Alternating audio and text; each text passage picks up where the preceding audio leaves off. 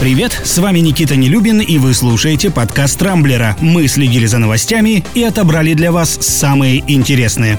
Безусловно, главным событием минувших выходных стало задержание губернатора Пензенской области Ивана Белозерцева. Его подозревают в получении взятки в 31 миллион рублей от владельца фармацевтического холдинга «Биотек» Бориса Шпигеля, экс-продюсера Николая Баскова, а по совместительству и его тестя, тоже, впрочем, бывшего. По версии следствия, крупную сумму Белозерцев получил в обмен на покровительство и помощь при заключении госконтрактов. Дома у губернатора во время обыска обыска нашли кучу наличных и коллекцию дорогих часов. Обыскали и дом Шпигеля. У него сыщики обнаружили множество эротических фигурок и литературы аналогичного содержания. Их к делу, конечно, не пришьешь, а вот факты дачи взяток вполне себе, так что бизнесмена тоже задержали. Самого Белозерцева этапировали в Москву, и уже сегодня Басманный суд должен избрать пензенскому губернатору меру пресечения. Его членство в «Единой России» приостановили, ну а скорая отставка сформулирована формулировкой в связи с утратой доверия, думаю, вопрос времени.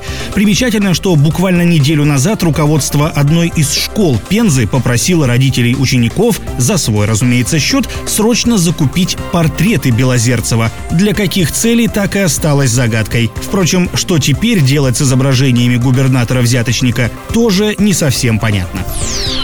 Еще одна страна в скором времени станет для россиян ближе. Речь идет о Черногории. Правда, попасть туда смогут только те, кто сделает прививку от коронавируса. На руках у них должен быть сертификат о вакцинации, либо справка о наличии антител. Прямые авиарейсы в Черногорию, которых нет с марта прошлого года, планируют возобновить до июня. Но, повторюсь, светят тамошние красоты только тем сознательным гражданам, которые отбросили в сторону страхи и привились от ковида, либо им переболели. В самой Балкании Балканской республики, кстати, уже начали активно использовать российскую вакцину «Спутник Ви», а местные власти рассчитывают к началу летнего сезона привить 75% населения.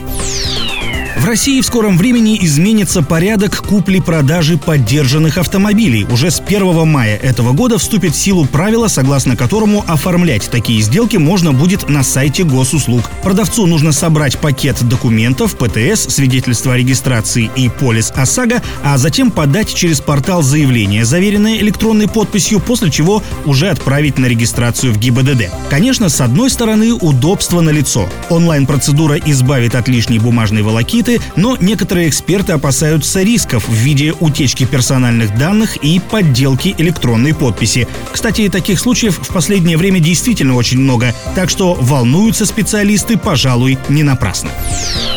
Хабиб Нурмагомедов все-таки завершил карьеру. Фактически это произошло еще в октябре прошлого года, когда чемпион UFC в третий раз защитил титул, победив Джастина Гэджи, после чего прямо в октагоне сделал заявление о своем уходе из большого спорта. Глава промоушена Дейна Уайт отчаянно пытался уговорить Хабиба вернуться ради 30-го боя в карьере, но только сейчас согласился его отпустить.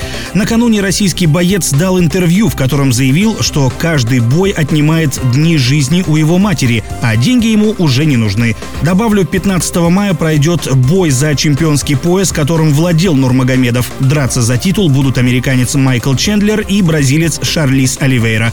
Ну а Хабиб покидает октагон непобежденным чемпионом. Думаю, о таком завершении карьеры должен мечтать каждый спортсмен. В Великобритании хомяк по кличке Сталин спас жизнь своей хозяйки. 43-летняя Андреа Лэнг купила грызуна еще в декабре прошлого года. Такое имя, точнее фамилию своему питомцу она дала за то, что, цитата, «он милый, но опасный». Недавно женщина чистила клетку, в которой жил Сталин, а тот вместо благодарности прокусил ей палец.